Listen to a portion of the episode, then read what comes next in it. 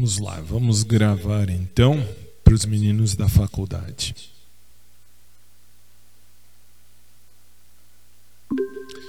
Bem, pessoal, como vocês estão? Tudo bem? Eu espero que sim. 18 horas e 42 minutos da tarde do dia 5 de dezembro de 2020.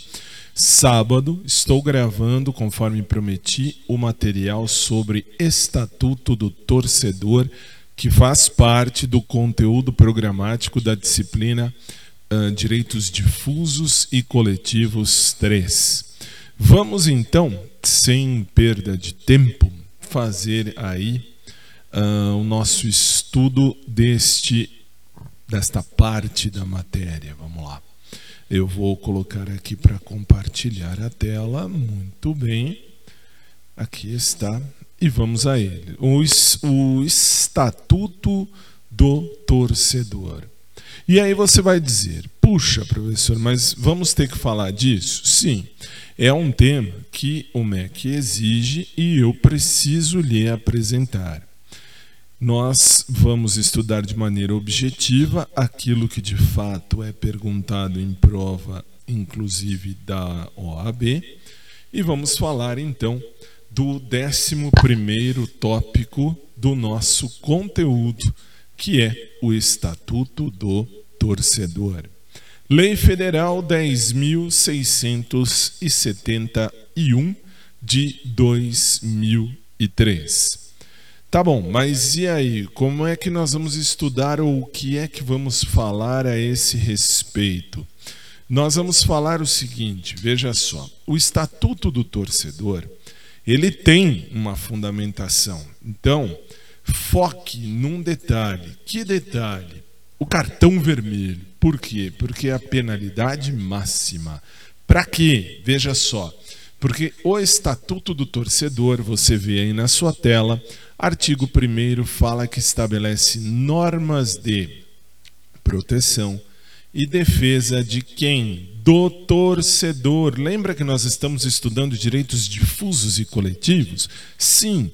O que é o difuso e o que é coletivo? É a proteção sempre, falamos durante todo o semestre do, do, do consumidor, que é o hipossuficiente e de uma maneira muito, uh, vamos dizer assim, muito simples, muito grosseira, vamos dizer que o torcedor é o hipossuficiente perto dos grandes times.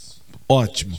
Como é que nós fazemos esta prevenção, esta proteção? Veja só. Nós temos que proteger o hipossuficiente e vamos protegê-lo a partir do que diz o artigo 1A desta lei. A prevenção da violência nos esportes é de responsabilidade do poder público. Portanto, quem vai ter que criar situações para prevenir o torcedor é o poder público das confederações, que são a Associação de Estados para lidar com matérias de defesa, relações comerciais, etc., de federações, que são União de Estados Autônomos, de ligas, que são união de pessoas para um determinado fim, de clubes, que são união de pessoas com fim desportivo ou recreativo, de associações ou entidades esportivas, que são pessoas unidas para ter um fim esportivo, a finalidade desta união é buscar algo esportivo. As entidades uh, associações ou entidades esportivas, ou ainda as entidades recreativas, que falam sobre as próprias pessoas, aliás, a própria entidade de movimento livre, que busca diversão, lazer. E também as associações de torcedores, que são união de determinados torcedores em prol do seu time uh, inclusive de respectivos dirigentes, bem como dos que, de qualquer forma, promovem, organizam, coordenam ou participam dos eventos des, uh, esportivos. O que é que eu preciso que você saiba? Esta prevenção é dever do Estado, do poder público. É o poder público que tem que se, uh, se autopoliciar para criar regras de prevenção que protejam e que defendam a pessoa do torcedor. Ser torcedor é algo, é, é algo não é necessário, mas é algo válido. É algo que é um direito seu. Você pode torcer. Eu, por exemplo, não torço para nada nem para ninguém. Não gosto de futebol. Mas uh, não é não é meu assim não, não, não, não tenho problema em não torcer o Estado me protege se amanhã ou depois eu virar torcedor como também o Estado protege a todos os que torcem desde sempre e vem torcendo ao longo aí da sua vida. Professor, mas espera aí, torcedor então é aquele hipossuficiente que precisa de proteção, não é? Sim, é. E veja só, tudo gira, veja essa imagem, tudo gira em prol do ou dos torcedores. Veja que o torcedor está no centro de tudo. Sim. E aí? E aí eu tenho poder público, as federações, as confederações, as associações esportivas, todas elas estão pro protegendo ao torcedor. Torcedor sempre será, neste caso, comparando com o direito do consumidor, o hipossuficiente, aquele que não tem a tecnologia, que não tem uh, uh, o saber. Ele é, entre aspas, ele é o ignorante da relação. Então ele não vai uh, sair sem ter a proteção. Muito bem.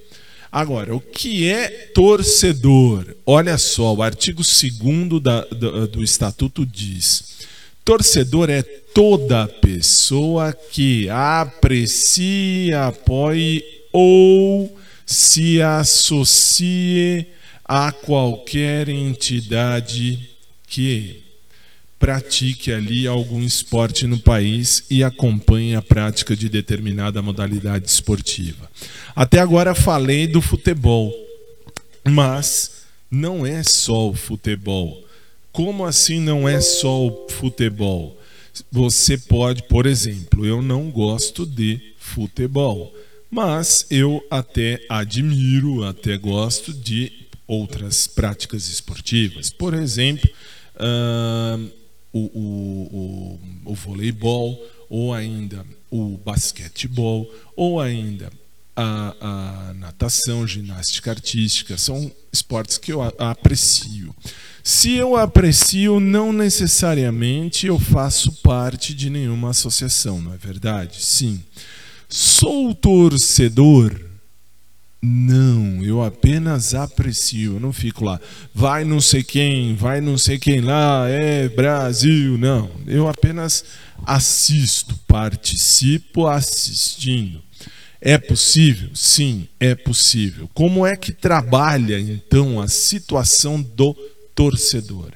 O torcedor pode sim ser aquele que vai uh, uh, apoiar, que vai uh, se associar a algum, algum time, alguma entidade, mas aquele que também aprecia, leia-se, aquele que gosta de ver de vez em quando, que dá uma olhadinha ali, lá, colar, é aquele que vai acompanhar, se é que eu posso falar assim. Eu vou, por exemplo, eu acompanho uma partida de, de voleibol Vejo, não fico torcendo feito maluco, mas vejo. E aí, eu posso então ser torcedor? Sim, pela lei eu sou considerado torcedor. E veja, vamos voltar à tela. Deixe-me colocar aqui para você verificar. Olha só. Aqui está. O torcedor, portanto, é todos os que se, uh, se apoiam, apreciam ou até mesmo se associam a qualquer entidade de prática desportiva do país, seja lá qual for esta modalidade. Muito bem. Agora veja o parágrafo único. Salvo prova em contrário, a apreciação, o apoio ou acompanhamento de que trata o caput desse artigo é presumido.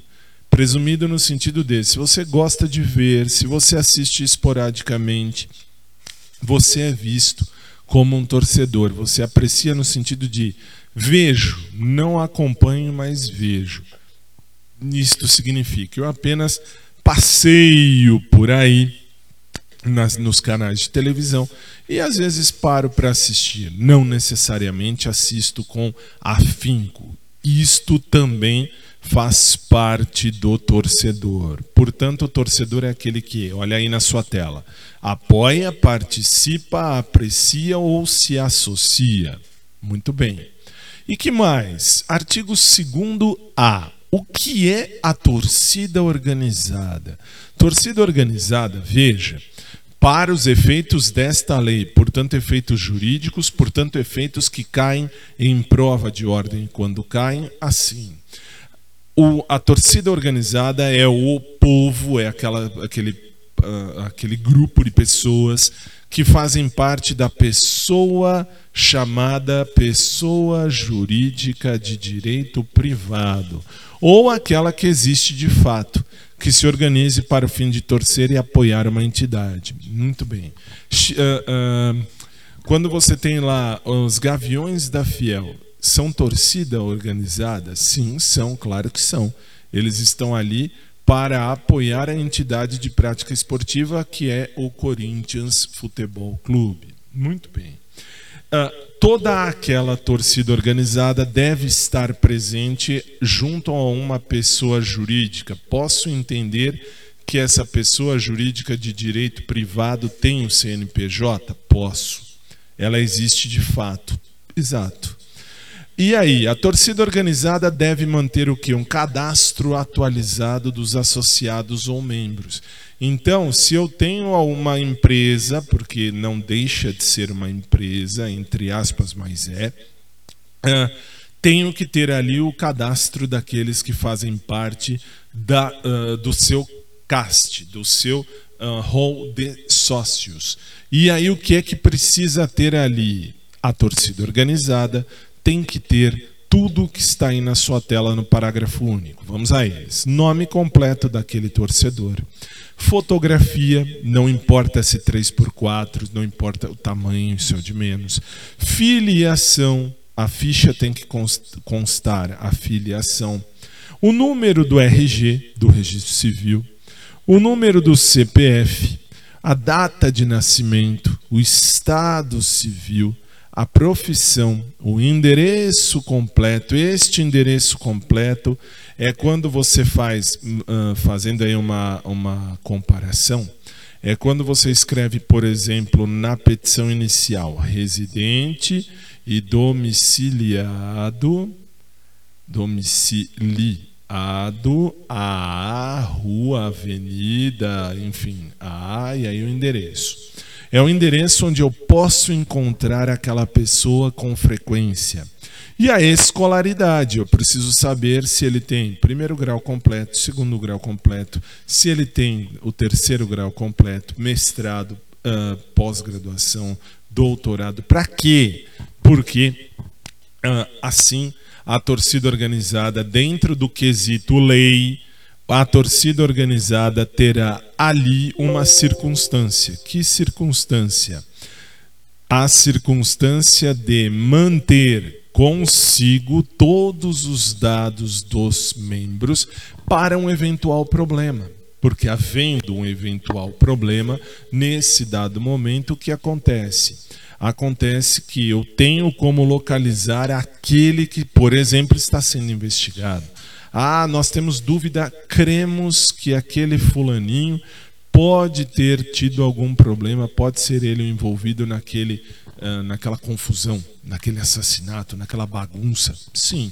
E aí a, a, a, a torcida organizada, tendo o cadastro, pode facilitar uma eventual investigação. Muito bem, mas e que mais? Veja só, vamos então voltar ao nosso, a nossa, a nossa tela. Veja lá. Então, até aí vimos o inicial. O artigo 5 vai, a partir do artigo 5 vai falar da transparência na organização. Por quê? Porque eu, eh, eu tenho que dar ali alguns direitos, algumas situações para que o torcedor possa se manter protegido. Quais são essas situações? Olha lá. São asseguradas ao torcedor a publicidade e a transparência na organização das competições administradas pelas entidades de administração do desporto. Portanto, em toda competição, não só ao atleta, mas também aos torcedores. Eu preciso, o torcedor, eu preciso para o torcedor dar a ele publicidade de tudo que será feito naquela circunstância, naquela atividade, bem como transparência, aonde, como, quando, de que forma ele pode comparecer, o que, que ele tem que fazer. Tudo isso deve ser mostrado e informado ao torcedor. Parágrafo 1 do artigo 5 diz assim: as entidades, que são as entidades de administração do desporto, que trata, portanto, o caput, farão publicar na internet, em site da entidade responsável pela organização do evento. Portanto, olha lá, eu tenho que publicar, sim, eu tenho que dar publicidade publicidade. Olha lá, publicidade eu tenho que publicar na internet, no site daquela entidade. Pode ser no site da torcida organizada? Pode. O que? A íntegra do regulamento da competição. Por exemplo, Campeonato Brasileiro de Futebol. Tem que ter a, o regulamento da competição. Ou ainda uma, uma Olimpíada. Numa Olimpíada também tem que ter um regulamento de cada categoria que vai disputar ali. Como também eu tenho que disponibilizar as tabelas das competições todas, não só da competição, mas de todas as que eu estiver organizando, contendo as partidas e a data local e horário. Para quê? Para facilitar assim a transparência. Por quê? Porque assim o transparência, porque assim o torcedor saberá onde é que ele tem que ir para torcer, para participar daquele evento e saberá como, quando, onde, de que forma ele deve ir, a que horas chegar e tal.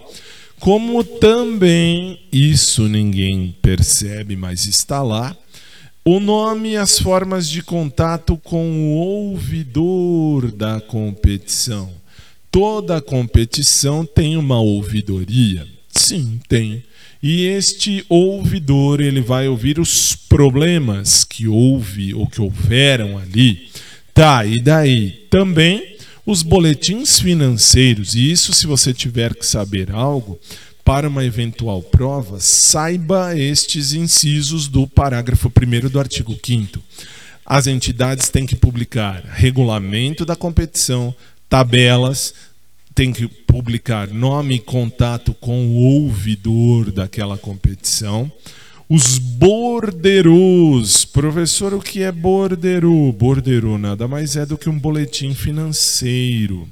A escalação dos árbitros também, também, de, to, de, de, de toda e qualquer competição eu tenho um árbitro. Eu tenho que saber quem é ou quem são esses árbitros depois que eu defino. Muito bem.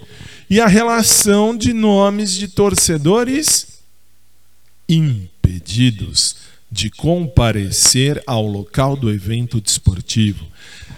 Quando eu tenho um, um, qualquer tipo de competição, seja de futebol, natação, vôlei, o que for, tem que haver um regulamento. Tem que haver uma tabela para saber quando serão as disputas.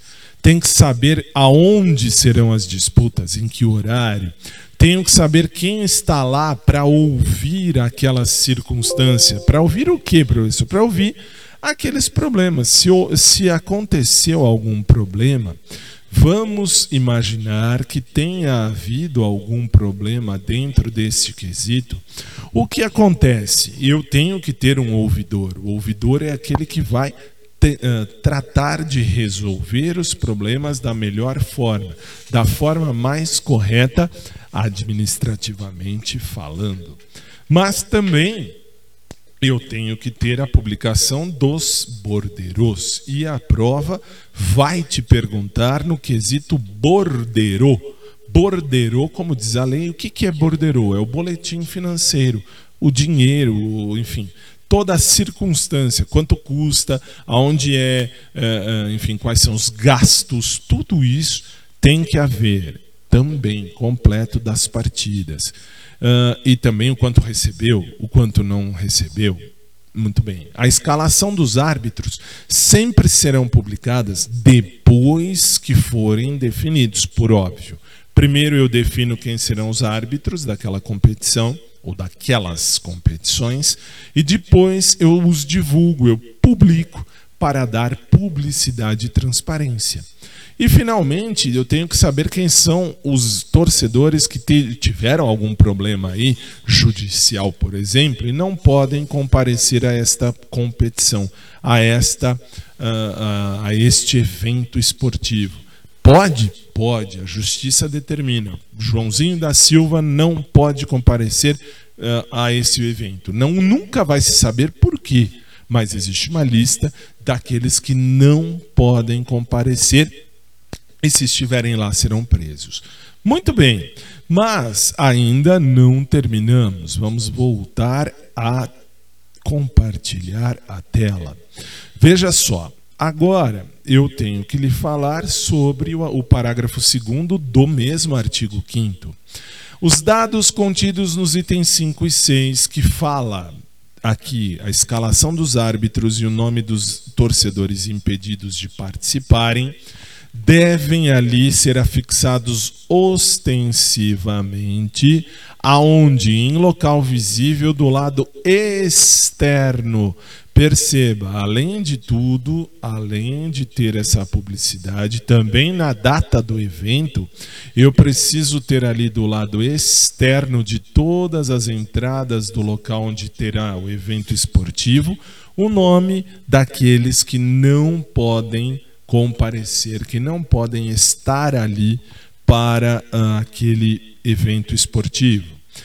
Veja o parágrafo terceiro. O juiz deve comunicar às entidades de que trata o caput, uh, leia-se, essas entidades de administração daquele determinado esporte, a decisão judicial ou a aceitação de uma transação penal ou suspensão do processo que implique o impedimento do torcedor para comparecer àquele estádio. Isto é, o juiz, se ele fez ali uma transação penal ou suspendeu o processo que impedia aquele torcedor de participar daquele evento esportivo, o que faz o juiz? Ele tem, lógico, que comunicar às entidades esportivas que aquele, o Joãozinho da Silva, não está mais impedido. Foi cancelado o impedimento o juiz comunica para a, a entidade desportiva assim: Joãozinho da Silva uh, está não está mais impedido de participar dos eventos desportivos, por, pois houve uma transação penal, ou ainda, pois o processo foi suspenso por qualquer razão. Muito bem, tem que comunicar. O juiz precisa, antes, por óbvio, de acontecer aquele evento. Muito bem. Artigo 6 olha lá, a entidade responsável pela organização da competição, antes de começar aquela competição, antes de dar o start para aquele evento esportivo, ele vai, ah, essa entidade vai designar o chamado ouvidor, como já falei a você, da competição. E vai fornecer os meios de comunicação necessários ao amplo acesso dos torcedores. Isto é, o ouvidor terá uma, um canal direto para ouvir, para participar dos problemas daquela situação esportiva. Ele pode receber a informação tanto pelo celular, e não é o celular particular do ouvidor, claro, por razões óbvias, ele precisa se manter. É um canal de proteção dado ao ouvidor para ele não usar o que é dele, mas a entidade que é responsável por aquela competição lhe dará um canal de comunicação, por exemplo, um e-mail uh, exclusivo para aquela circunstância. Por exemplo, eu sou o ouvidor daquela partida de futebol entre, sei lá, Brasil e Argentina. Tá. E aí? E aí me dão um e-mail. Por exemplo, fala assim: ó, você vai ouvir as pessoas por telefone ou e-mail. Ah, mas vou usar meu celular? Não, eu te dou um celular. Qual é o número? 11 999999999. Tá. Qual é o e-mail? fabio@brasil.com.br. Pode? Pode. Eles podem me fornecer e devem, porque o ouvidor ele vai tentar sanar as, aos problemas, ele vai sanar problemas. Então ele vai ouvir torcedores, por óbvio. Ele vai ouvir os torcedores que têm algum tipo de problema, do, de qualquer problema que trate entre torcidas, entre organização, entre a entidade ou o local, o que tiver ali de problema, o ouvidor deverá ouvir e ouvindo tentará solucionar aquela questão. Muito bem, e aí? O parágrafo primeiro vai falar dos deveres do ouvidor, lá no artigo 6. Veja só. Quais são os deveres do ouvidor? Veja, o ouvidor ele recolhe sugestões, ele não vai ouvir só problema. Claro que os problemas são os que mais vêm, mas ele ouve sugestões, propostas e principalmente reclamações que recebem dos que ele recebe dos torcedores. Ele ouvidor vai examinar tudo, ele sozinho ou ele ouvidor. Ele examina tudo e ao examinar, ele vai propor as medidas para aperfeiçoar a competição e o benefício do torcedor. Cuidado com um detalhe. Que detalhe? O ouvidor, ele está lá especialmente para ouvir problemas, problemas. É como a ouvidoria de qualquer loja, de qualquer lugar que você uh, conheça, que você saiba que existe. Aí você vai dizer, mas Fábio, é horrível, é horrível ser ouvidor, não tenha dúvida, ele vai ouvir tudo quanto é problema. Mas ao ouvir problemas, ele também pode e deve ouvir as sugestões. Olha, tiveram muitos torcedores naquela porta, por que não abriu mais um portão?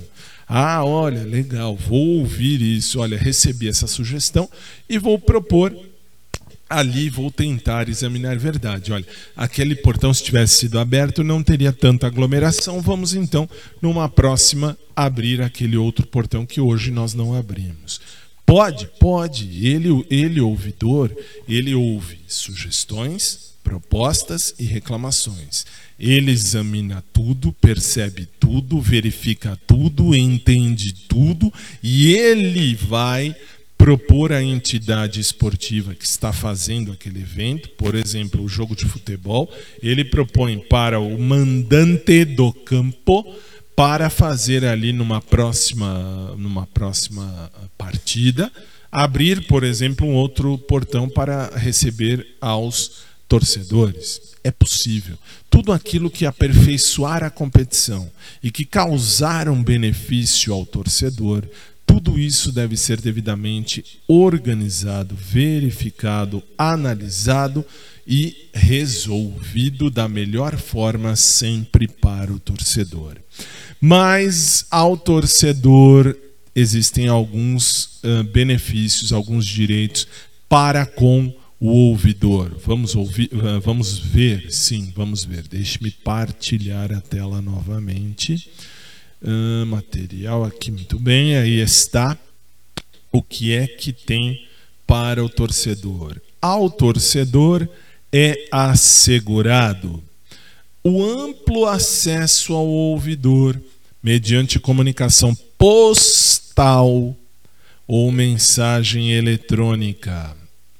Professor, mas você falou do celular, não falou? Falei, porque também dentro destas mensagens eletrônicas, eles, eles banca examinadora, eles OAB, podem dizer assim, mensagem eletrônica, como também WhatsApp, mensa... WhatsApp não deixa de ser uma mensagem eletrônica. Existe um número, Claro que existe um número.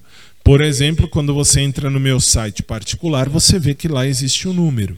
Aquele número, se você me ligar, não vai atender ninguém. Por quê? Porque é um número de internet. E lá você pode falar comigo por WhatsApp. Assim também o ouvidor, ele tem uma mensagem eletrônica e-mail, como também tem uma mensagem eletrônica por WhatsApp, mas ele pode também ter uma comunicação postal. Pode, pode sim. Pode usar a empresa de correios e telégrafos sem problema nenhum. A ECT, empresa de correios e telégrafos, para marcar ali, por exemplo, caixa postal 1, número uh, CEP 1000, uh, e aí você manda uma carta dizendo quais são os seus problemas ou sugestões ou propostas. E ele recebe. E também, claro, quando você fala com o ouvidor, é seu direito, veja lá no inciso 2 do parágrafo 2 do artigo 6, é seu direito é, receber do ouvidor a resposta daquilo que você pediu para ele. Se você fez uma sugestão, tem que ter a resposta. Ou uma proposta que você fez, tem que ter a resposta. Ou uma reclamação também. Tem prazo? Tem a resposta do ouvidor chegará para você no prazo de 30 dias, mas cuidado, 30 dias após o recebimento, após o recebimento pelo ouvidor. O ouvidor recebeu, legal, então daquele momento em diante ele tem que responder em 30 dias. Professor, pode ser uma resposta do tipo: receber, eh, eu, ouvidor, recebi a sua sugestão, ela será analisada e, posteriormente, se eh, for útil, será aplicada? Sim, pode. E é assim normalmente que se dá uma resposta genérica para você receber a ideia de que, para você receber a resposta de que ele recebeu a sua ideia. Quando é uma reclamação, ele vai responder resolvendo a reclamação. Quando é uma sugestão ou uma proposta, ele deverá receber e lhe dará uma resposta genérica dizendo: "Olha, recebi a sua a sua proposta, a sua sugestão, vou analisar e vamos dar andamento, se for útil, vamos aplicar". Obrigado. Muito bem. É assim que funciona. Agora, parágrafo 3 na hipótese de que trata o inciso 2 do parágrafo 2 que é a resposta do ouvidor, o ouvidor vai usar prioritariamente o mesmo meio de comunicação que o torcedor usou para falar com ele. Se o torcedor usou o e-mail, o ouvidor responderá por e-mail. Se o ouvidor recebeu uma carta pelo torcedor, o ouvidor responderá por uma carta. Prioritariamente, não necessariamente, cuidado aqui, porque a OAB, quando pergunta, por exemplo, ela vai dizer nesse, necessariamente pelo mesmo meio. Não, não é verdade, não é, hein? Ele necessariamente não precisa responder pelo mesmo meio. Ele recebeu, por exemplo, 15 cartas e um e-mail. Ele pode responder tudo por e-mail? Pode. Por que, que pode? Porque ele, ele, ouvidor, vai responder pelo melhor meio de comunicação que ele entender útil e necessário naquele momento. Se ele recebeu e-mail, ele responderá por e-mail. Se ele uh, recebeu carta, ele vai responder por carta. Não necessariamente, mas prioritariamente. Ah, ele recebeu uma carta, ele quer responder por e-mail, ele pode. Ele recebeu um e-mail, ele quer responder por uma carta, ele pode, sem problema nenhum. Agora, parágrafo 4 o site da internet em que forem publicadas as informações de que trata o parágrafo 1 do artigo 5, que são os detalhes do evento, conterá também as manifestações e propostas do ouvidor da competição. Portanto, quando eu tenho lá no site da internet a publicação das informações dos detalhes do evento, lá também devem haver as manifestações e propostas do ouvidor da competição, já para aquela competição que vai ser realizada. Muito bem. O ouvidor. Portanto, ele já deve escrever ali alguma ideia que ele tenha. Olha, nós vamos usar quatro portões, cinco. Olha, achamos melhor não usar tal coisa porque tal coisa pode ser ruim. Ótimo, muito bem. Agora, o ouvidor recebe, o ouvidor recebe. A função de ouvidor poderá ser remunerada pelas entidades de prática desportiva participantes da competição. Normalmente, por isso que eu falei que ele recebe, normalmente na prática ele recebe algum dinheiro para ser o ouvidor, para ouvir e procurar respostas. Mas na prova, não necessariamente ele recebe. A função de ouvidor de, da competição deve ter ali uma contraprestação, sim mas não obrigatoriamente, não é obrigatório. Não é obrigatório pagar para o ouvidor, mas o ouvidor pode sim receber dinheiro para ser o ouvidor daquela competição. E olha o artigo 7 que é importante para sua prova. É direito do torcedor a divulgação durante durante a realização da partida da renda obtida pela venda dos ingressos e do número de espectadores pagantes e não pagantes, por intermédio dos serviços de som e imagem instalados nos estádios. Cuidado agora com um detalhe. Que detalhe? Na sua prova, você precisa entender que Dentro de uma partida, tanto de futebol, quanto de natação, quanto de vôlei, quanto ginástica artística, o que for, se for aqui em Terra Brasil, no Brasil, eu preciso que naqueles alto-falantes da competição alguém pegue o microfone e diga: Neste evento, a renda obtida com a venda dos ingressos foi de um milhão de reais.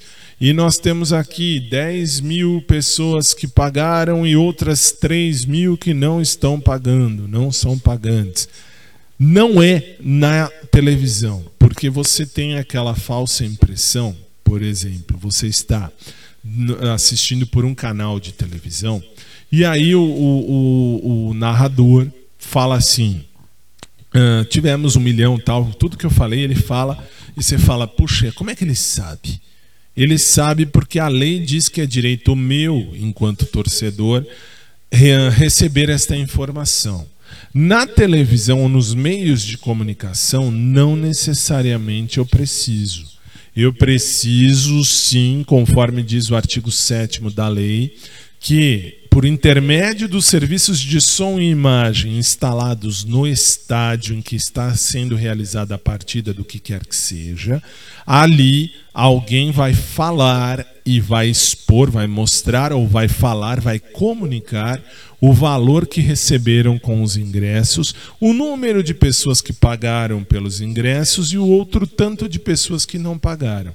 É meu direito é seu direito, é nosso direito receber esta informação. Muito bem. E que mais? Vamos voltar à sua tela. Olha lá. Dentro da sua tela, veja lá aqui. Opa, muito bem. Agora vamos tratar do artigo 8.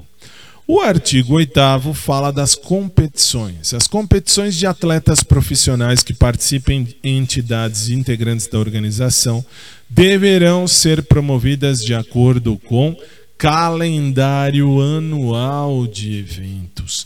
Quando houver uma competição de atletas profissionais que fazem parte de uma organização desportiva do país, tem que ter um calendário anual. Por exemplo, uh, os atletas da ginástica rítmica, da ginástica do Brasil, por exemplo, sei lá, Arthur Nori, Diego Hipólito, Daiane dos Santos, toda aquela galera, eles têm que saber qual é o calendário anual dos eventos. Para quê?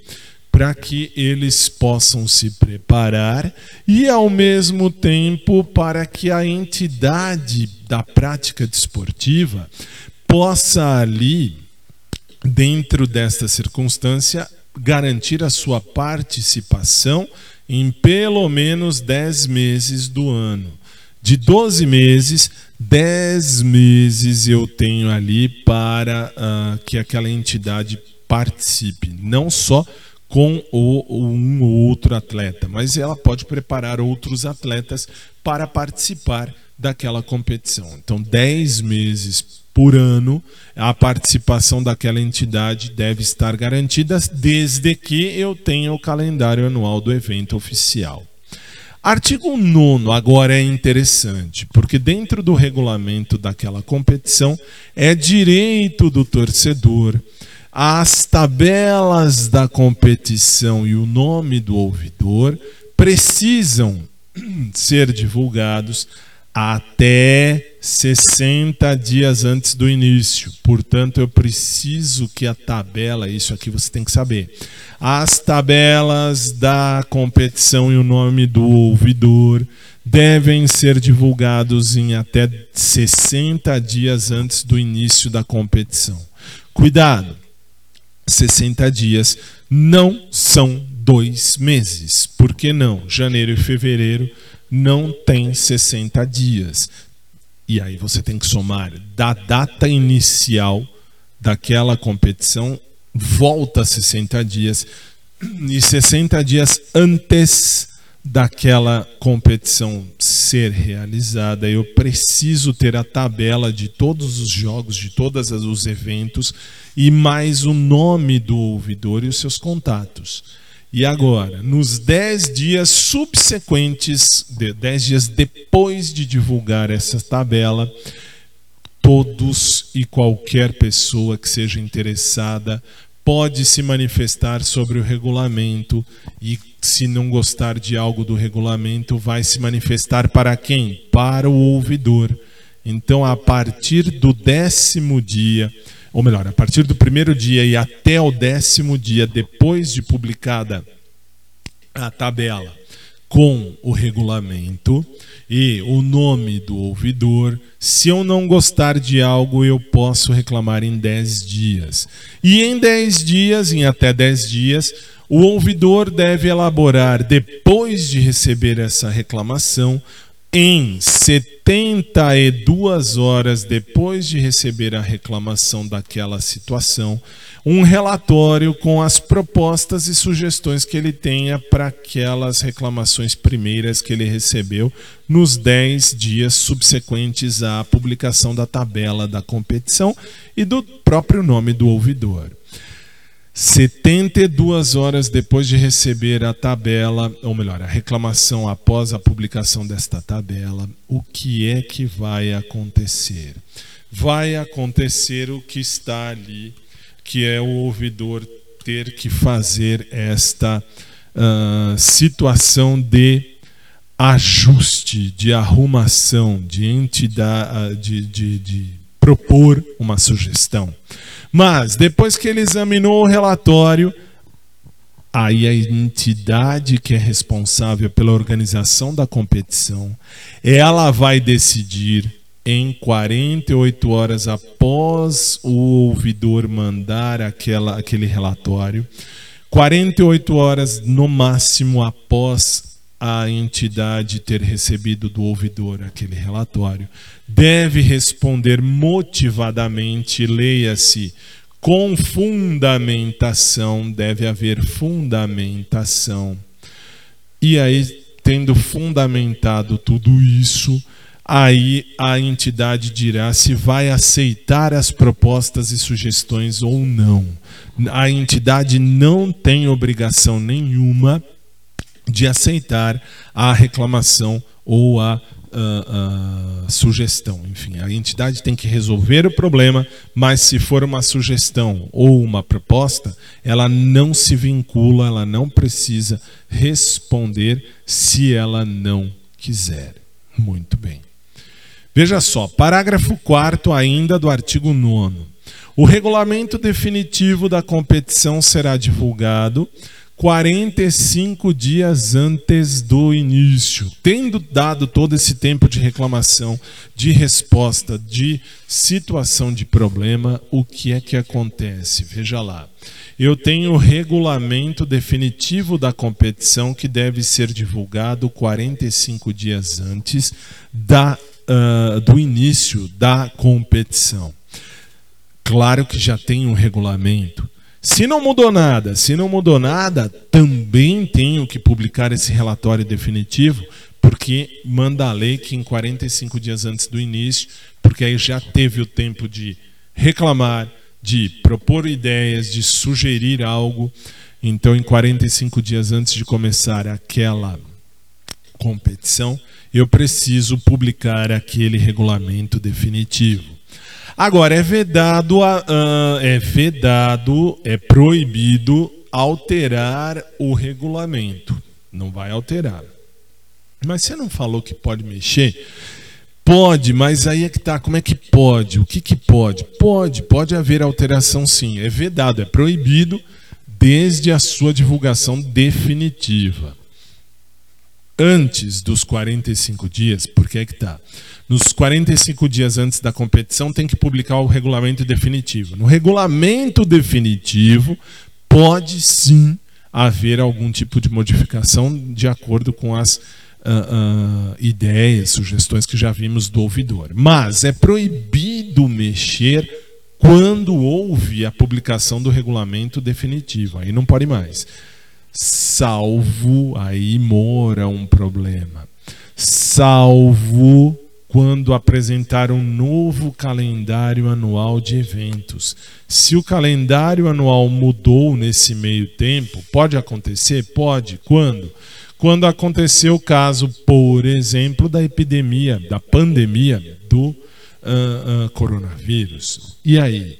Aí apresentou um novo calendário anual. Ok.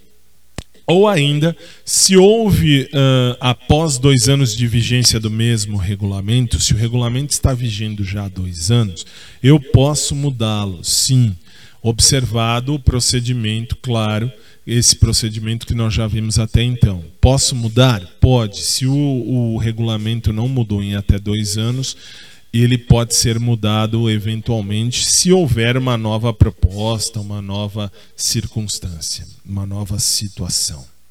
Agora, parágrafo 6. A competição que vier a substituir outra, segundo o novo calendário anual de eventos oficiais apresentado para o ano subsequente, deverá ter âmbito territorial diverso da competição a ser substituída. Veja, a competição que substitui uma anterior eu vou substituir a competição anterior, vou mudar alguma coisa. O que eu tenho que mudar? Tudo. Tem que mudar a parte territorial.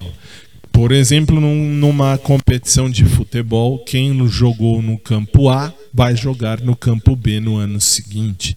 Não pode ser sempre no mesmo lugar, sempre no mesmo lugar. Por que não? Porque manda a lei que a competição que vai eh, substituir a outra, um campeonato que substitui o anterior, ele tem que ter o evento, o âmbito territorial diferente, tem que ter em outro lugar a sua, uh, a sua realização. Que mais? Artigo 10. É direito do torcedor e atenção, aliás, atenção para um detalhe, deixe-me só falar ainda um detalhe que me, me lembrei aqui aqui, neste, neste artigo, nesse parágrafo quinto. Uh, deixa eu trazer para minha tela. Muito bem. O que é que eu preciso que você saiba? Faltou dizer o seguinte: não pode alterar o regulamento, não pode. Mas quando houver um evento, uma, um caso fortuito ou força maior, é isso que eu preciso que você saiba também. Caso fortuito, força maior, pode, podem alterar aí um regulamento? Podem. Caso fortuito, força maior. Eu falei direto pandemia, mas esqueci esses termos técnicos que serão usados na sua prova. Na OAB ou nos concursos públicos, você vai ouvir a questão de uh, caso fortuito. Por conta de um caso fortuito, por conta de força maior, eu tive aí alteração do regulamento daquela competição. Pode? Pode. Neste caso, pode. Cuidado, por favor. Agora sim. Agora vamos voltar ali na apresentação, uma janela. Aqui, muito bem. Vamos seguir agora sim. Aqui. Uh, é direito do torcedor, artigo 10, que a participação das entidades de prática desportiva seja em virtude de critério técnico. Ou seja, a entidade desportiva vai participar, vai estar ali em virtude de um critério técnico. Como assim? A participação das entidades de prática desportiva nestas competições ela existe para ajudar na tecnicidade. Ela sabe, ela, entidade, sabe o que fazer e como fazer, porque ela tem a tecnicidade. O que, que é esse critério técnico? O que, que é essa tecnicidade? Parágrafo 1, veja lá. É a colocação obtida em competição anterior. Portanto, aí você sabe qual é a entidade desportiva. Por exemplo, Clube Pinheiros, que treina os atletas da, da por exemplo, Arthur Nori, da ginástica rítmica, da ginástica aí, uh, brasileira, enfim. Uh, eles têm a tecnicidade, então eles vão lá eles têm essa participação da, da, da, da entidade, portanto, o Clube Pinheiros vai ter ali a participação na, na, uh, no evento em que o Arthur Nori esteja, porque ela tem, ela, Clube Pinheiros, ele, Clube Pinheiros, sabe da colocação da competição anterior e, e ele, Clube Pinheiros, vai cumprir os requisitos do inciso 2 do artigo 10, parágrafo 1 o Clube Pinheiros tem a regularidade fiscal daquele atleta ou daquela circunstância esportiva. Como também o Clube Pinheiros tem o FGTS, a certificação e a regularidade do Fundo de Garantia de Tempo de Serviço daquele jogador, daquele esportista. Como também o clube tem a comprovação do pagamento do dinheiro, dos vencimentos dos contratos de trabalho e de imagem dos atletas. Por isso, os clubes, as entidades esportivas participam das competições, porque eles provam regularidade fiscal, FGTS e a comprovação do pagamento dos vencimentos daquele jogador, daquele atleta. Muito bem. Parágrafo terceiro do artigo 10. Em campeonatos ou torneios regulares com mais de uma divisão, exemplo Série A e Série B, serão observados alguns princípios. Que princípio? Princípio do acesso e do descenso e as seguintes determinações. Isto é, eu tenho que saber quem vai aceder, quem vai entrar, quem vai, por exemplo, para a Série A, quem desceu para a Série B, aí eu tenho que saber quem desceu, portanto, o descenso, e quem subiu, acesso. Ah, e também a entidade de prática desportiva que não cumpre esses requisitos, ele, ah, ela, essa entidade, já vai estar participando da divisão inferior à que está classificada. Então, olha lá, em campeonatos ou torneios que tenha mais de uma divisão, eu tenho que respeitar o acesso e o descenso das determinações. Eu tenho que respeitar tudo o que está ali sendo proposto dentro dos regulamentos. Se eu não fizer, se eu não fizer, eu caio já de, de, uh, de classe, de divisão. Eu vou para a série B, por exemplo. E ainda, a vaga desocupada pela entidade de prática desportiva rebaixada. Uh, será ocupada por entidade de prática desportiva da divisão que receberá a entidade rebaixada. Leia-se, aquela que foi rebaixada terá um que vai subir. Um desce, um sobe, sempre. Vai, parágrafo quarto. Serão desconsideradas as partidas disputadas pela entidade de prática desportiva que não tenham atendido ao critério técnico previamente definido, inclusive para efeito de pontuação na, na competição. Se dentro, olha lá, serão desconsideradas as partidas disputadas pela entidade desportiva que não tenham atendido os critérios. Se não atender os critérios técnicos que nós já acabamos de ver, as partidas disputadas são nulas, não valem de nada. Muito bem. Agora, artigo 11. É direito do torcedor que o árbitro e os seus auxiliares entreguem em até quatro horas contadas do término da partida. Portanto, olha lá, em até quatro horas contadas do término da partida, a súmula e os relatórios da partida. Isso você tem que saber. Acabou uma partida, seja do que for, vamos ao futebol. Acabou uma partida de futebol em até 4 horas do término da partida. Se acabou às 7 horas da noite, até às 11 da noite, o árbitro e os auxiliares entregam a súmula e os relatórios da partida ao representante da organização da competição, ao representante de cada entidade. Por exemplo, dois times uma, uma cópia da súmula e dos relatórios vai para um time e outra para outro time. Pode? Pode, e assim tem que ser. Perdão. E como é que acontece? Em até quatro horas contadas do término da partida. Muito bem. Artigo 11, parágrafo 1. Quando houver excepcionalmente um grave tumulto ou uma necessidade de um laudo médico, os relatórios da partida poderão ser complementados em até 24 horas após o término. O laudo inicial, o relatório e a súmula têm que ser apresentado em até 4 horas. Agora, relatório pode ser complementado em até 24 horas se houve um tumulto durante a partida ou uma necessidade de um laudo médico para algum jogador, por exemplo. Ótimo. Parágrafo 2 diz que a súmula e os relatórios da partida serão elaboradas em três vias. Isso precisa saber. Três vias de súmula e de relatórios da partida. E para quem? Para quem serão ali feitas? Serão feitas pelo árbitro, os auxiliares e os representantes das entidades. Todos eles vão assinar de igual teor, igual forma as súmulas e o, a súmula e os relatórios daquela partida serão assinados, serão feitos pelo árbitro e os auxiliares e serão assinados por eles e também pelo representante da entidade responsável pela organização.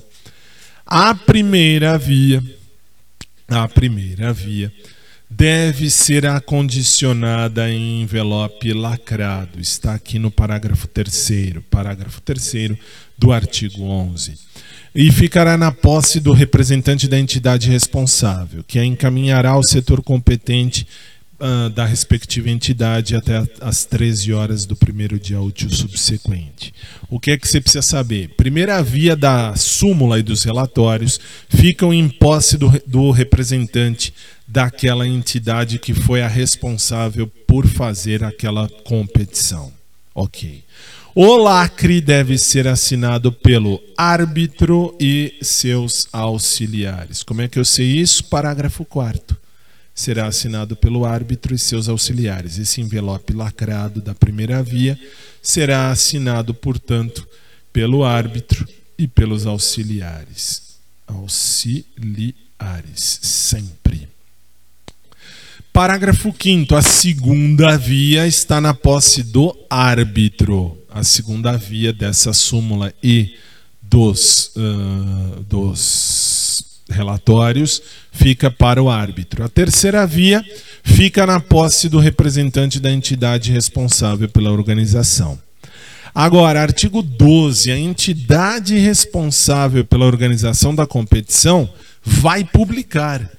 Então, a entidade que é responsável pela organização daquela competição tem que fazer a publicação, aonde aonde em todos os canais possíveis para a transparência. Para que haja transparência, eu preciso que haja na publicidade da súmula e dos relatórios até as 14 horas do terceiro dia útil subsequente da, da realização da partida. O que, é que você tem que saber disso tudo? Disso tudo, você tem que saber apenas que a entidade responsável pela organização da competição, que tem a terceira via da, da súmula e dos relatórios, ela vai publicar isso. Para quê? Para dar a transparência do evento. Muito bem. Artigo 13 da segurança do torcedor. Veja só. O torcedor tem direito à segurança, claro, durante e após a realização das partidas. Cuidado, antes tem direito? Pelo estatuto do torcedor, não. Pelo estatuto do torcedor, ele tem direito à segurança nos locais dos, dos eventos. Uh, desculpe, antes também, mas antes em especial é pela Constituição Federal. Especialmente, ele tem sim direitos e vai ter o direito de uh, uh, segurança durante e após. Antes, a OAB não vai perguntar. A OAB vai dizer se durante um evento, por exemplo, durante uma partida de futebol, você tem direito a assistir a partida lá e ficar uh, dentro dessa partida totalmente seguro? Claro, tem. E depois também. Antes é lógico que sim, mas antes você vai se basear mais no quesito constitucional. Por quê? Porque a OAB não chegou até aí até hoje. Claro que um dia poderá chegar. Agora, será assegurada acessibilidade ao torcedor portador de deficiência ou mobilidade reduzida? Por óbvio, a acessibilidade tem que haver. Artigo 13A. São condições de acesso e permanência do torcedor no recinto esportivo. Portanto, são condições para que você possa entrar e permanecer ali dentro do estádio, por exemplo. Veja o verbo, estar na posse do ingresso válido. Você tem que ter um ingresso realmente válido, o um ingresso real, primeiro. Depois, não portar objetos, bebidas ou substâncias proibidas. Você não pode, você não pode ter na sua mão objeto, bebida ou substância proibida que possam gerar atos de violência. Como também você não pode uh, uh, consentir com a revista. Pro, uh, ou melhor, desculpe, você pode, você tem que, você não pode deixar de consentir com a revista pessoal de prevenção e segurança. Melhor assim. Você pode e deve consentir, deve permitir que façam a revista em você.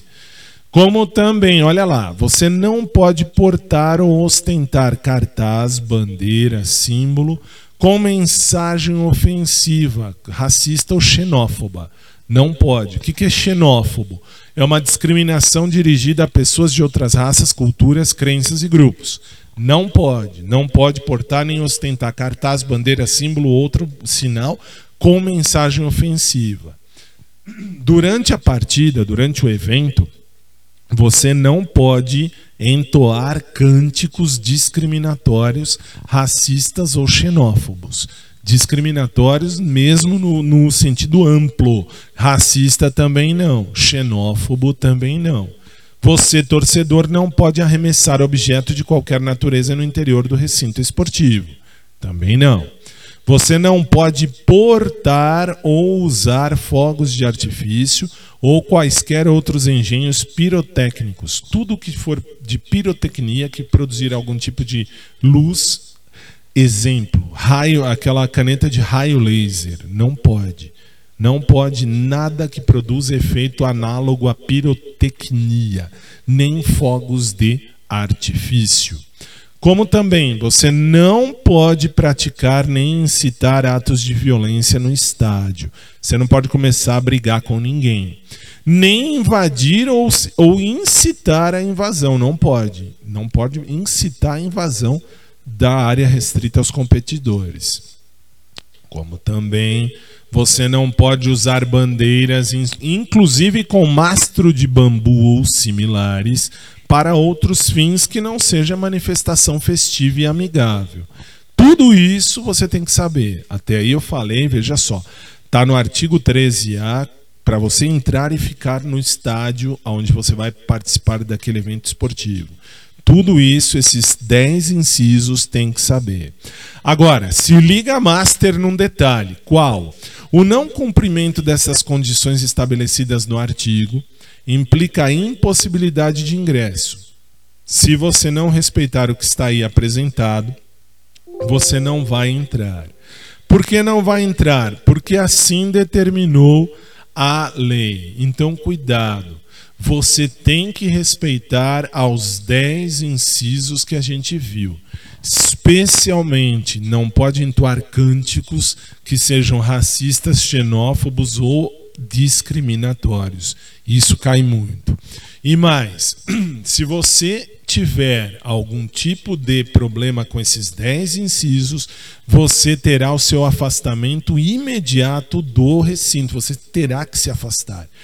Vão te tirar do recinto e você sofrerá sanções administrativas e sanções civis ou penais também. Pode somar tudo? Sim, pode. Vamos voltar aqui. Deixa eu voltar para você entender aqui um detalhezinho. Perdão. Aqui, muito bem. Olha lá, você tem que se você fizer algum tipo de coisa, você tem sanção administrativa, civil ou penal cabível. Pode somar tudo isso? Pode. Pode ser sanção civil, penal e administrativa também. Muito bem. Artigo 14. A responsabilidade pela segurança do torcedor no evento esportivo é da entidade desportiva do mando do jogo, aquela que vai mandar. Por exemplo, o time que manda no jogo é aquele que vai tomar conta da, da uh, segurança dos torcedores. Muito bem. E como é que faz isso? A, a partir de uma solicitação ao poder público do, uh, uh, de presença de agentes públicos de segurança dentro e fora do estádio. Leia-se, eu, se eu sou a entidade que manda no jogo, eu vou pedir para que a polícia venha. Eu vou pedir ao poder público que mande polícia para dentro e fora do estádio. E que mais?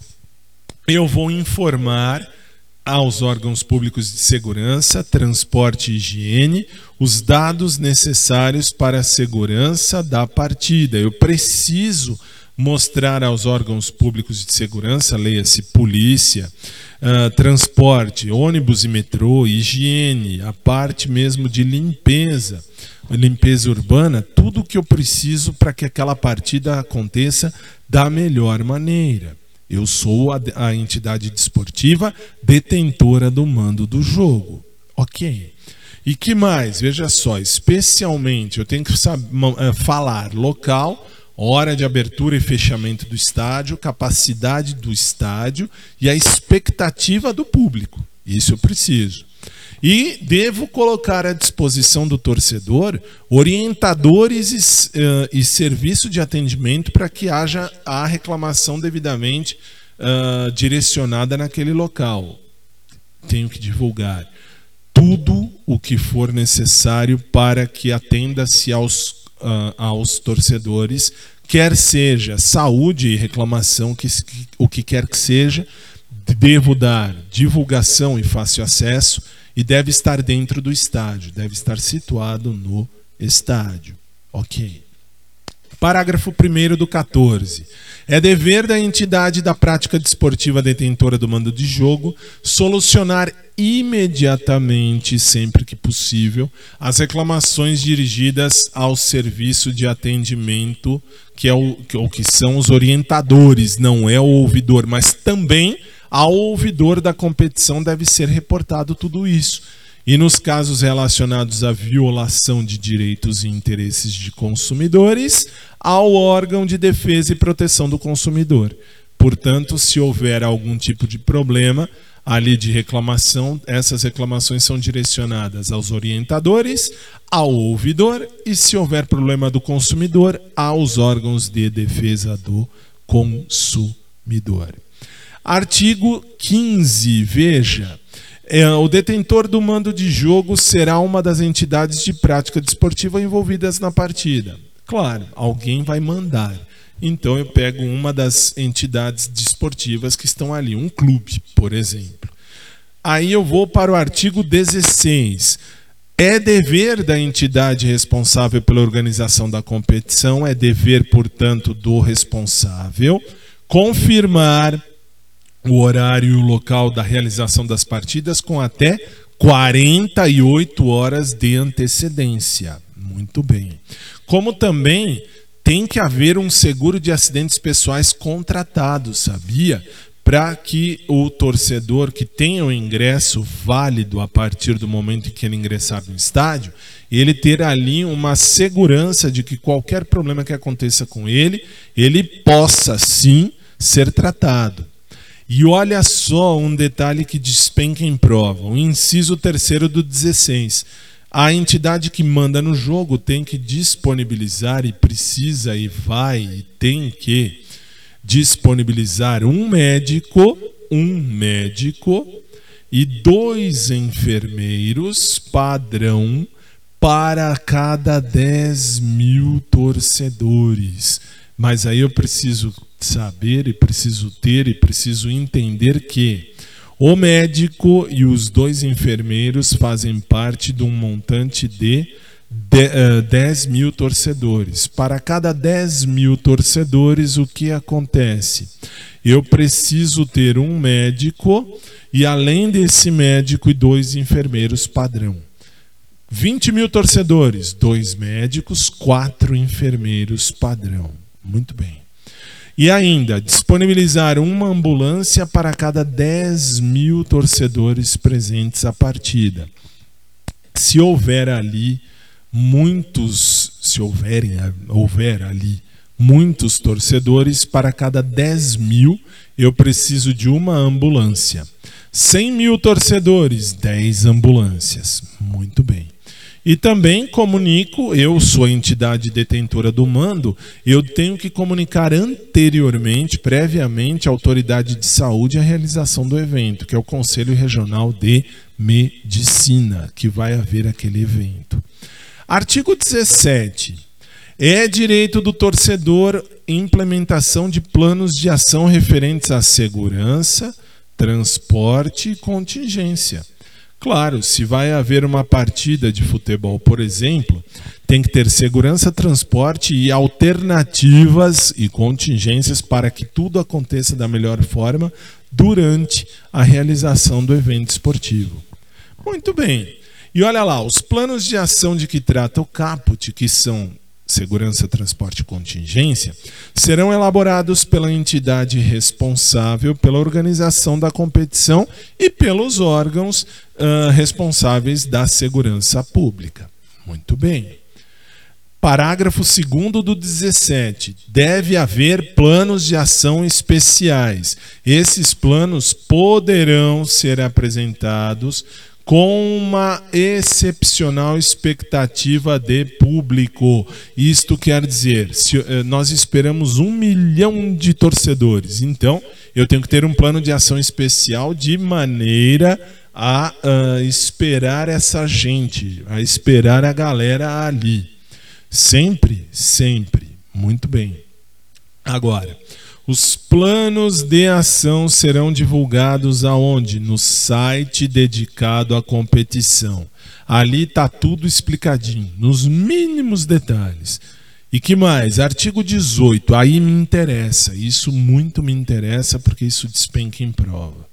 Os estádios que tenham ali a capacidade superior a 10 mil pessoas têm que ter uma central técnica de informações não é um, não é um, um, um local para ter informação, não é um balcão de informações.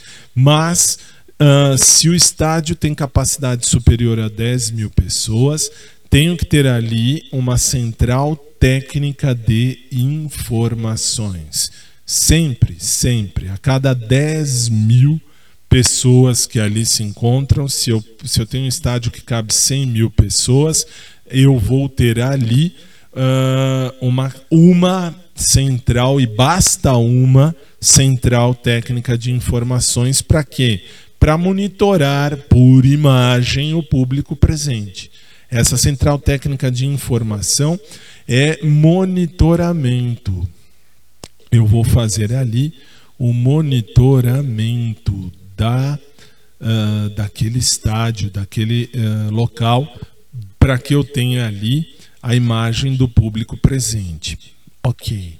Artigo 19. As entidades dirigem, e os dirigentes, os responsáveis pela competição e os dirigentes, eles respondem solidariamente, um e outro juntos, com as entidades que são detentoras do mando de jogo e os dirigentes, claro, independentemente da existência de culpa. Portanto, responsabilidade, responsabilidade, responsabilização objetiva. Não me interessa, aconteceu alguma coisa, vão responder. Ponto. Uh, pelos prejuízos, inclusive de falhas de segurança e tudo que eles não respeitarem aí do que a gente estudou até aqui. Então, nesse sentido, houve falha de segurança ou qualquer coisa errada, respondem juntos as entidades responsáveis pelo pela competição, bem como os dirigentes, todos eles respondem de maneira solidária. Não depende de culpa, depende aconteceu prejuízo, aconteceu, vai responder ponto final. Artigo 20, vamos falar dos ingressos. Veja só. É direito do torcedor que os ingressos, e isso você tem que saber, daquele evento esportivo tem tem que ser colocados à venda até 72 horas antes do início da partida. Isso é direito do consumidor torcedor. 72 horas antes do início da partida tem que ter ali ingresso à venda. Agora, o prazo que eu falei de 72 horas pode cair para 48 horas. Quando? Ou então eu tenho uma partida ali, essa partida é um jogo eliminatório as equipes sejam definidas a partir de jogos eliminatórios. Se é isso acontece, então 48 horas antes do jogo a ser realizado, eu tenho o direito de receber ali a informação de que o ingresso está à venda. Ou ainda quando a realização não seja ah, possível prever com antecedência de quatro dias. Se eu vou fazer um evento que não dá para prever antes, eu ponho à venda 48 horas antes do evento os ingressos. A venda será realizada por um sistema que seja ágil e tenha amplo acesso à informação, inclusive a internet é o principal canal, então o ingresso normalmente é posto à venda uh, na internet também, claro, nas portas dos estádios, mas de maneira ágil e de amplo acesso à informação eu tenho a internet. E é lógico que eu tenho que assegurar ao torcedor o comprovante do pagamento logo depois que ele pagou, hein? Pagou, ele já tem direito a receber o comprovante de que pagou. Agora, não será exigida a devolução desse comprovante de qualquer maneira. Então, se você pagou, você recebe o comprovante e não precisa devolver esse comprovante em nenhuma hipótese. Que mais? Nas partidas que compõem as competições de âmbito nacional ou regional de primeira e segunda divisão, aí é futebol, a venda de ingressos será realizada em pelo menos cinco pontos de vendas. Veja, quando eu tenho ali o âmbito nacional ou regional, aí, sei lá, campeonato nacional, campeonato regional, primeira e segunda divisão, eu tenho que ter no mínimo cinco locais para vender nos distritos diferentes da cidade. Zonas norte, sul, leste, oeste, zona central. Muito bem. A entidade que detém o mando do jogo é, deverá ali implementar um sistema de segurança contra falsificação, fraude e qualquer outra prática que contribua para evadir a receita. Então, assim, a entidade que manda o jogo vai, na hora que colocar ali a emissão e a venda dos ingressos, criar uma, uma, um sistema, uma forma de segurança contra falsificação, fraude e qualquer outra prática de evasão, que a receita saia, que o dinheiro não entre. Agora, quem é o torcedor partícipe? Aquele que vai participar daquele evento. Então é direito daquele que vai participar que todos os ingressos emitidos sejam numerados. É necessário, está na lei. Os ingressos devem ser numerados. E o local deve ter ali no ingresso o local correspondente ao número constante do ingresso. Você vai ocupar a cadeira daquele ingresso que está ali. Cadeira 12 é ali que você vai. Você não vai poder ir em outra. Muito bem. Parágrafo 1 do 22. Pa, uh, o disposto no inciso 2, os ingressos numerados, não se aplica aos locais que já existem, ali já existentes, para você assistir em pé. Se for em pé, se, se a, tem que ser ali o, a, o local onde vai a torcida, seja um local em pé, não tem como marcar, por óbvio. Então, ali vai se limitar o número de pessoas de acordo com os critérios de saúde, segurança e bem-estar. Parágrafo 2 do mesmo artigo 22. A emissão de ingressos e acesso ao estádio nas primeiras e segundas divisões uh, da principal competição nacional, exemplo Copa do Brasil, Copa do Mundo, co perdão, Copa do Brasil mesmo, e nas partidas finais de competições eliminatórias de âmbito nacional, deverão ali ser realizados por meio de sistema eletrônico. Eletrônico que viabilize o que? A fiscalização e o controle da quantidade de público. Eu preciso ter aqui quando é uma competição nacional, especialmente a principal competição nacional, Copa do Brasil, eu preciso ter ali a fiscalização e eu preciso ter ali o controle de quantas pessoas vão entrar ali. Muito bem. Agora, disposto nisso, o que eu acabei de falar, se, for, se o estádio for ali inferior a 10 mil pessoas, se não cabem mais do que 10 mil pessoas, não precisa fazer esse sistema eletrônico de uh, proteção para viabilizar, para fiscalizar e controlar a quantidade de público. Aí eu não preciso. Aí não preciso. Muito bem. Que mais? O artigo 23. A entidade responsável pela organização da competição apresentará ao Ministério Público dos Estados e do Distrito Federal, previamente, antes de realizar, laudos técnicos para ter ali a condição de segurança do estádio.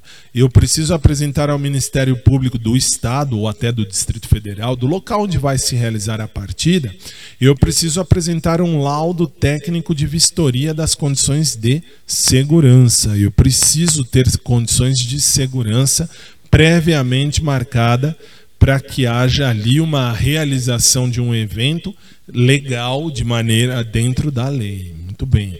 E os laudos, esse laudo técnico deve atestar a real capacidade de público. Este laudo técnico que é expedido para proteção ali, para as condições de segurança do estádio, vão atestar a real capacidade do público. Agora, perde o mando de jogo por no mínimo seis meses, sem prejuízo das demais sanções cabíveis, o que a entidade que praticar algum tipo de coisa. Que coisa? Um, a entidade que tiver colocado à venda número de ingressos maior do que a capacidade do público, e aí perde o mando do jogo, além, claro, de sanção civil e penal, caso necessário. Como também aquela que colocou ali que entrou pessoas em número maior do que a capacidade do público do estádio, também perde. E também aquela que disponibilizou o portão de acesso ao estádio em número menor do que o recomendado pela autoridade pública. E aí? E aí é direito então do torcedor. Aliás, primeiro, volta no, 20, no 23, parágrafo 2, incisos 1 a 3 perde o mando de jogo por no mínimo seis meses, não vai mandar em jogo nenhum. Quem colocar ali à venda número de ingressos maior do que a capacidade público do estádio. Aquele que entrar, se o estádio comporta 10 mil pessoas e aquele que tem o mando de jogo coloca 11 mil, Eu não posso ali perco o mando de jogo. Que mais? Aí eu tenho aquela uh, aquele que tem mando de jogo coloca eu preciso de cinco portões de acesso abertos para que os torcedores entrem. Eu ponho dois. Portão de acesso ao estádio em número inferior ao recomendado pela autoridade pública faz também perder o mando de jogo. Muito bem. Agora é direito do torcedor que vai participar constar ali o ingresso no ingresso o preço pago por ele. Isto significa, dentro do ingresso tem que estar ali dentro o preço. Dentro da, uh, uh, no ingresso mesmo, na figura do ingresso tem que constar 20 reais, 30, 50, 100, precisa, isso tem que estar ali. Os valores que são estampados nos ingressos são destinados ao mesmo setor do estádio e não podem ser diferentes entre si para cada setor do estádio deve haver ali um valor, um valor, um valor. Parágrafo 2 artigo 24, parágrafo 2 o disposto no parágrafo 1 que são os valores diferentes para o mesmo setor, não se aplica aos casos de venda antecipada de um carnê para um conjunto de no mínimo três partidas de uma mesma equipe. Se você vai vender um carnê, falando assim, você pode uh, comprar o ingresso para sentar naquela cadeira ali daquele setor três, em três jogos, você pode vender mais barato. Aí tudo bem.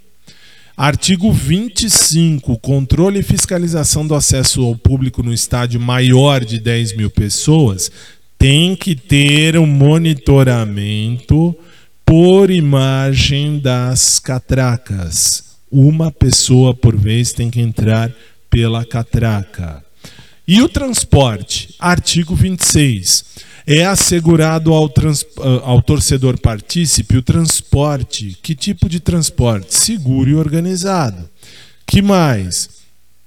Ah, como é que vai ser feito o acesso ao local da partida? Tem que ter ali providências para que seja um transporte público ou privado, seguro e organizado para a partida.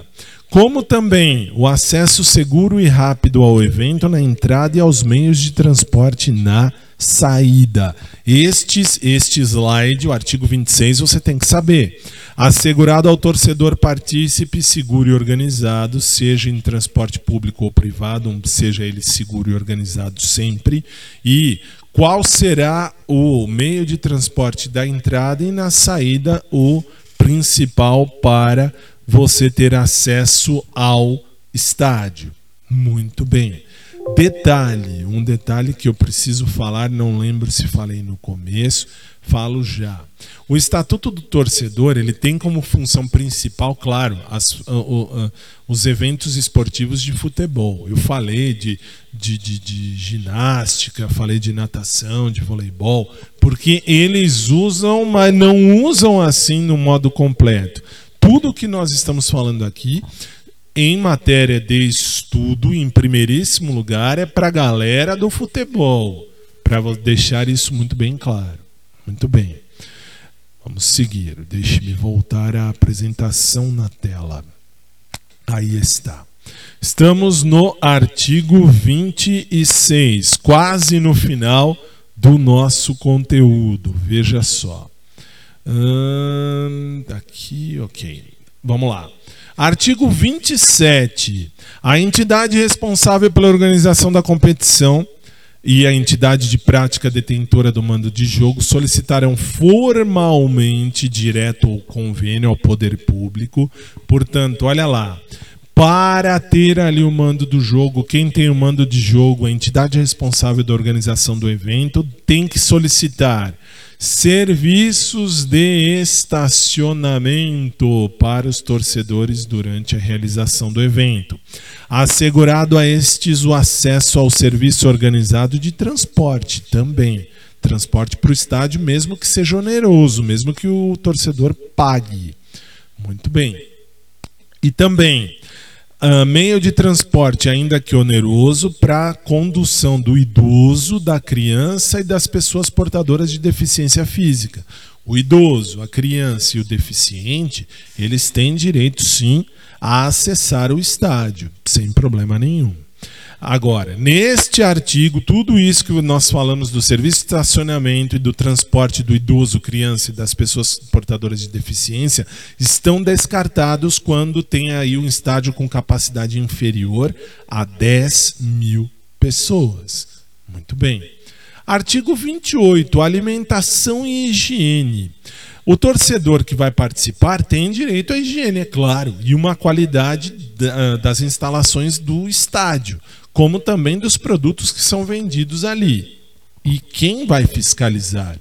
A vigilância sanitária do poder público vai verificar o cumprimento disso, da higiene dos alimentos. Sim, é proibido pagar preços excessivos ou aumentar sem justa causa o valor dos produtos alimentícios que são comercializados ali dentro.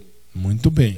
E olha o 29, é direito do torcedor que tenham sanitários em número compatível. E olha, vale o sanitário tanto químico quanto normal. Tem que ter um número muito bom de banheiros. Claro, vai que te dá uma dor de barriga, você precisa fazer cocô. Você tem que sair correndo e fazer, mas tem uma fila porque só tem um banheiro. Não dá.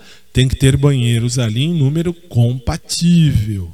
E uh, os laudos técnicos devem mostrar isso, devem mostrar o número de sanitários em condições de uso e emitir um parecer ali sobre a compatibilidade com a capacidade do público. Tem 10 mil pessoas ali dentro. Quantos banheiros eu preciso? Ah, preciso no mínimo 3 mil. Tá, tem que ter? Tem que ter, lógico, tem que ter acesso aí às pessoas. Muito bem. Artigo 30. Relação com a arbitragem esportiva. É direito do torcedor que a arbitragem seja independente. Olha lá, o árbitro tem que ser independente, imparcial e não pode ter pressão. O árbitro tem que ser independente, imparcial e não pode sofrer nenhum tipo de pressão. E deve ganhar dinheiro, é claro. Agora, a remuneração do árbitro e dos auxiliares é de responsabilidade da entidade da administração ou da liga organizadora do evento. Isso é, são eles que pagam. Artigo 31 é a entidade detentora do mando do jogo e os seus dirigentes devem convocar os agentes públicos de segurança visando a garantia da integridade física também do árbitro e dos seus auxiliares. A polícia tem que estar ali para o torcedor, para os jogadores, mas também para o árbitro e os auxiliares. Artigo 31. Artigo 32, veja lá. É direito do torcedor que os árbitros de cada partida sejam escolhidos mediante sorteio. Ótimo, o árbitro é mediante sorteio, por audiência pública ou transmissão ao vivo pelas televisões ou até pela internet. E esse sorteio deve acontecer 48 horas antes de cada rodada, num local e data previamente definidos para ter o acesso à publicidade e à transparência. Esse sorteio tem que ser, portanto, aberto ao público. Ok. Artigo 33. No artigo 33, cada entidade, cada entidade de prática desportiva fará então publicar um documento que contemple as diretrizes do seu relacionamento com os torcedores. Isso significa Dentro desse quesito, eu tenho que a entidade que vai praticar o esporte, que vai fazer ali, tem que falar o, o que? Tem que falar uh, o acesso ao estádio, aos locais de venda dos ingressos, precisa ter ali o acesso ao estádio, ela tem que expor como será o acesso ao estádio e como será o acesso aos locais de venda dos ingressos. Muito bem. Como também uh, o que? Os mecanismos de transparência financeira. Como é que estão sendo feitas as relações com o dinheiro?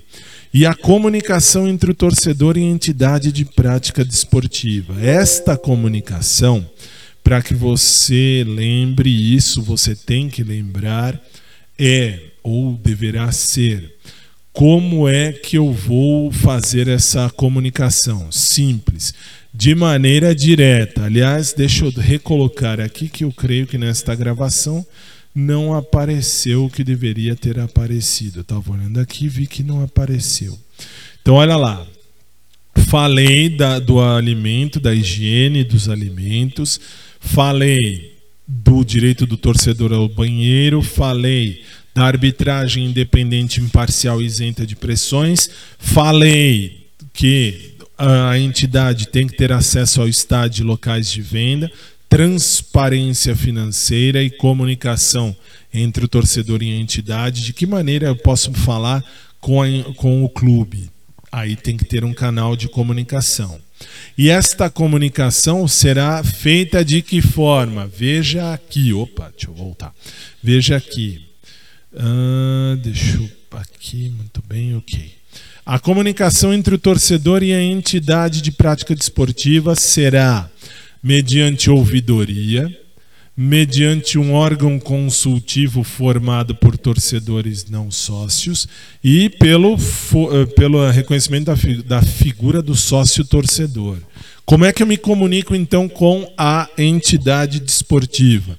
Eu vou me comunicar, portanto, com ou através da ouvidoria através do órgão consultivo formado por torcedores não sócios e através também do sócio torcedor. São esses os canais de comunicação entre o torcedor e o clube. Muito bem. E como é feita ou como será feita esta uh, relação com a justiça desportiva? Artigo 34. É direito do torcedor que os órgãos da justiça desportiva uh, no exercício das suas funções, tem que obedecer a estes princípios. A justiça é impessoal, ela é moral, ela tem que ser célere, ela tem que ter publicidade e independência. A justiça, repito, a justiça desportiva, ela é impessoal, ela é moral, portanto, ela é ética, ela é uh, célere, pública, porque ela tem que publicar os seus atos, e ela é independente, ela não se vincula a ninguém. Muito bem. E artigo 35. As decisões da justiça desportiva têm sempre, em qualquer hipótese, que ser motivadas. Motivadas no sentido de fundamentadas. Tenho que fundamentar. E a publicidade tem que ser a mesma que é dada dentro de um tribunal federal. Agora, não correm em segredo de justiça processos em curso da justiça desportiva. Você tem que saber. Isso não tem como não saber, porque isso despenca em prova. A justiça desportiva não tem, não carrega dentro dela nenhuma vez, em nenhum momento, nunca é, vai ter ali processo em segredo de justiça. Nunca, nunca, nunca vai haver segredo de justiça. Isto significa aconteça o que acontecer e de repente eu tenho um processo de um jogador sub-17 Professor, que é um jogador sub-17, é aquele que ainda não completou 18 anos. Se ele não tem 18 anos, pela justiça civil, ele teria sim a parte ali do sigilo, mas na justiça desportiva, não. Muito bem. Artigo 37 fala da questão de, sem prejuízo das demais sanções, a entidade de administração do desporto, a liga ou a entidade de prática desportiva, que quebrar qualquer das formas que a gente viu aí da lei, vai sofrer sanção. Se houve algum problema, qualquer problema dentro do que nós estudamos até aqui, o que acontece com a entidade desportiva? Ela pode ter destituído os seus dirigentes. Ela pode ter uma suspensão de até seis meses, suspensão por seis meses, dos seus dirigentes. Ótimo. E que mais? Um impedimento de benefícios fiscais. E a suspensão por seis meses dos repasses dos recursos públicos federais. Ok. E que mais? Os dirigentes serão sempre. Quem são os dirigentes? O presidente do clube, o presidente da entidade ou aquele que lhe faça as vezes de presidente, o dirigente que praticou a infração, ainda que seja uma, uma infração por omissão, e mais a União, os estados, o Distrito Federal e os municípios podem incluir ali, podem colocar multas por descumprir o que estudamos aqui na lei. O valor mínimo de 100 reais, valor máximo de 2 milhões de reais dentro do quesito multa. A instauração do processo apuratório acarretará então o afastamento do dirigente das demais pessoas. Eu tenho que afastar o dirigente. Sim, o dirigente, enquanto ele está sendo investigado, ele e as demais pessoas envolvidas serão afastadas. E vamos lá, vão estar afastados até a elucidação dos fatos. E se estão afastados, não recebem verbas públicas. Então, além disso, tem a suspensão de repasses e verbas públicas até a decisão final. Ok.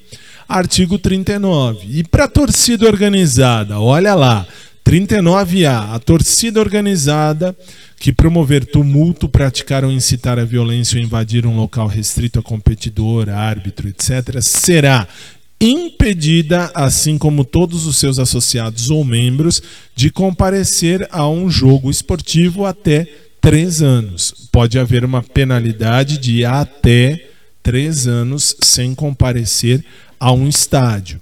E a 39B, a torcida organizada responde civilmente de maneira objetiva, independe da culpa, e solidariamente pelos danos causados por qualquer dos seus associados ou membros no local do evento ou no trajeto. Se houver algum tipo de problema com algum membro de torcida organizada, o membro responde, mas a torcida organizada responderá conjuntamente. Muito bem. Artigo 40. Ah, um detalhe, deixe-me só uh, falar um detalhe. Como é que eu vou aferir ou mostrar ou verificar isto? Uh, imagens. Uh, situações, enfim, tudo que comprove, tudo que possa mostrar a participação de alguém que seja identificado como membro de torcida organizada, ele vai responder. Junto com ele, vai responder a torcida organizada. Professor, mas vamos imaginar que tenha sido só ele que fez o problema, ele sozinho. Tá bom, ele sozinho fez o problema. E aí? E aí ele é membro de torcida organizada? É. Neste caso, independe de culpa. Eu não vou verificar. Ele provocou tumulto. Ele é membro de torcida organizada? É. Então o que acontece? Ele e a torcida organizada sofrerão punição. Inclusive, os demais membros dessa torcida organizada poderão não comparecer aos jogos por um prazo de até três anos. Muito bem. Vamos lá, vamos voltar aqui à apresentação. Aqui, muito bem, estamos no final da nossa matéria. Aqui, deixa eu subir aqui. Artigo 40, veja só. A defesa dos interesses dos torcedores será feita da mesma disciplina dos consumidores. Por isso que nós estudamos neste semestre o consumidor de maneira ostensiva, para chegar no Estatuto do Torcedor e estudar apenas o restante, vamos chamar assim, que é tudo dentro da defesa do consumidor. Artigo 41. A União, Estado, Distrito Federal e municípios vão fiscalizar o cumprimento desta lei. Elas, uh, uh, União, Estado, Distrito Federal e município, leia-se administração direta, deverá ali verificar que houve o respeito do, da lei. Muito bem.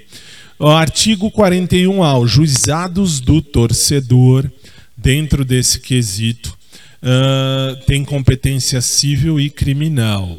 Exemplo, o juizado do torcedor e grandes eventos diz assim: desde 2008 é o centro responsável pelo atendimento de contravenções penais de menor potencial ofensivo, por exemplo, que tem ocorrido nos estádios de futebol de Porto Alegre, no caso dos grandes eventos. Então atende ali crimes em geral, com algumas exceções, exemplo, homicídio flagrante, que são processados pela justiça comum.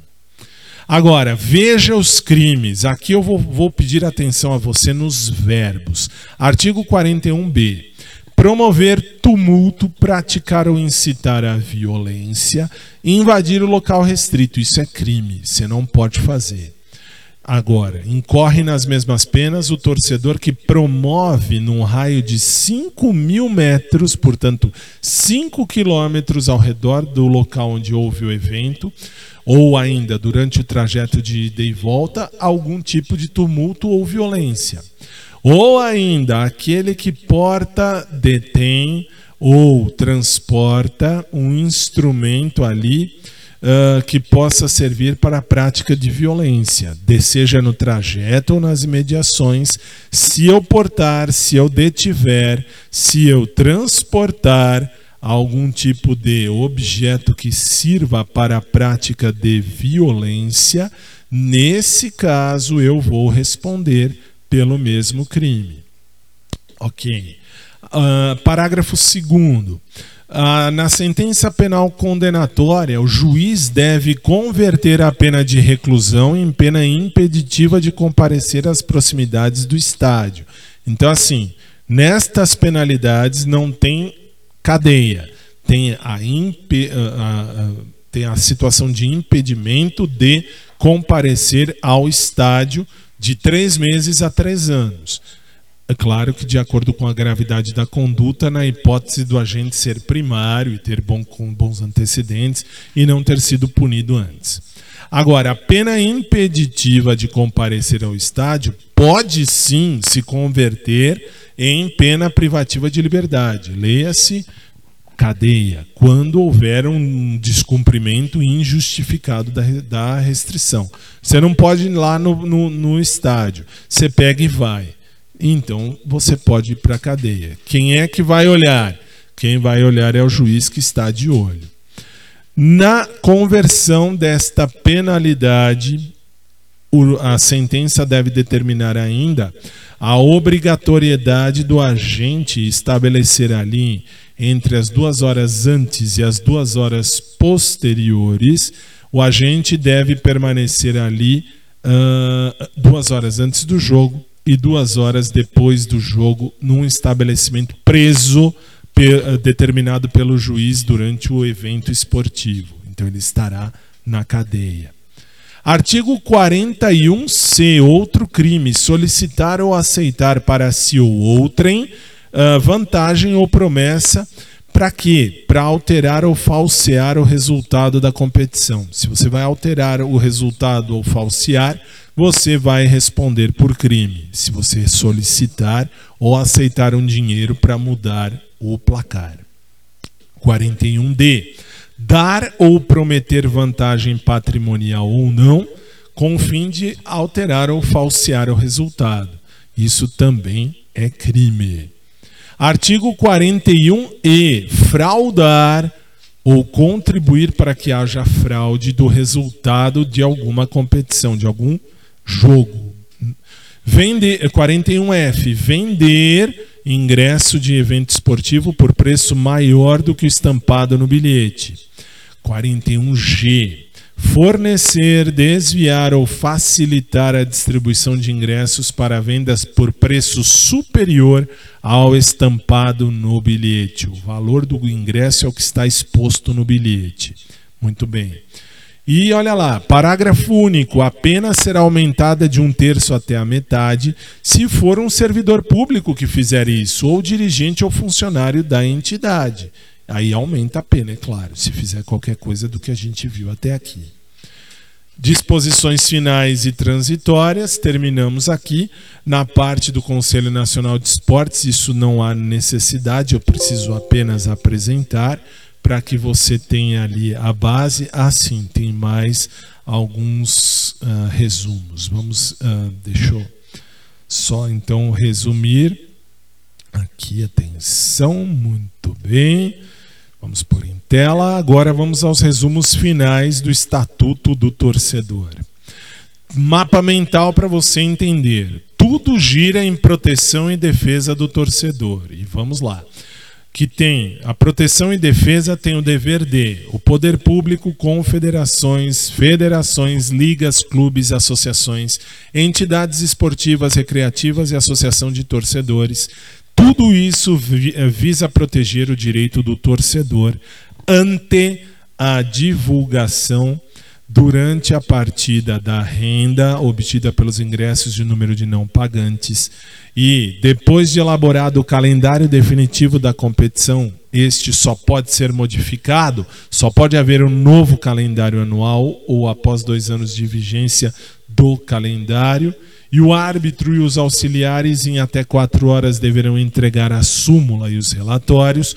Tudo isso é o que gira em torno do Estatuto de Defesa do Torcedor. Agora, se houver um grave tumulto ou necessidade de laudo médico, os relatórios poderão ser complementados em até 24 horas. O direito de segurança durante e após a realização da partida, ele é válido e é o mais importante. O bom comportamento do torcedor é uma condição para você ingressar e permanecer no evento. A responsabilidade por qualquer problema pode ser penal, civil ou e administrativa. Posso somar tudo isso? Sim, posso. Uh, deve haver um seguro de acidentes ali no estádio protegendo desde o momento que o torcedor entra no, entra no estádio, ingressa. Uh, são 10 mil uh, pessoas que cabem no estádio. Para cada 10 mil, eu tenho que ter um médico, dois enfermeiros e uma ambulância. O estádio com capacidade para mais de 10 mil pessoas tem que ter uma central técnica de informações as, com imagem nas catracas. Depois, as entidades responsáveis pela organização da competição, bem como seus dirigentes, respondem solidariamente pelo detentor do mando de jogo e seus dirigentes, pelas falhas na segurança em geral, tudo isso será apresentado ao Ministério Público dos Estados e Distrito Federal anteriormente, previamente. Os laudos técnicos são expedidos pelos órgãos e autoridades competentes, dando então direito à higiene e transporte. E os órgãos da justiça desportiva devem agir com imparcialidade, moralidade, celeridade, independência e deve haver a publicidade. E as entidades que violarem os estatutos sofrem o quê?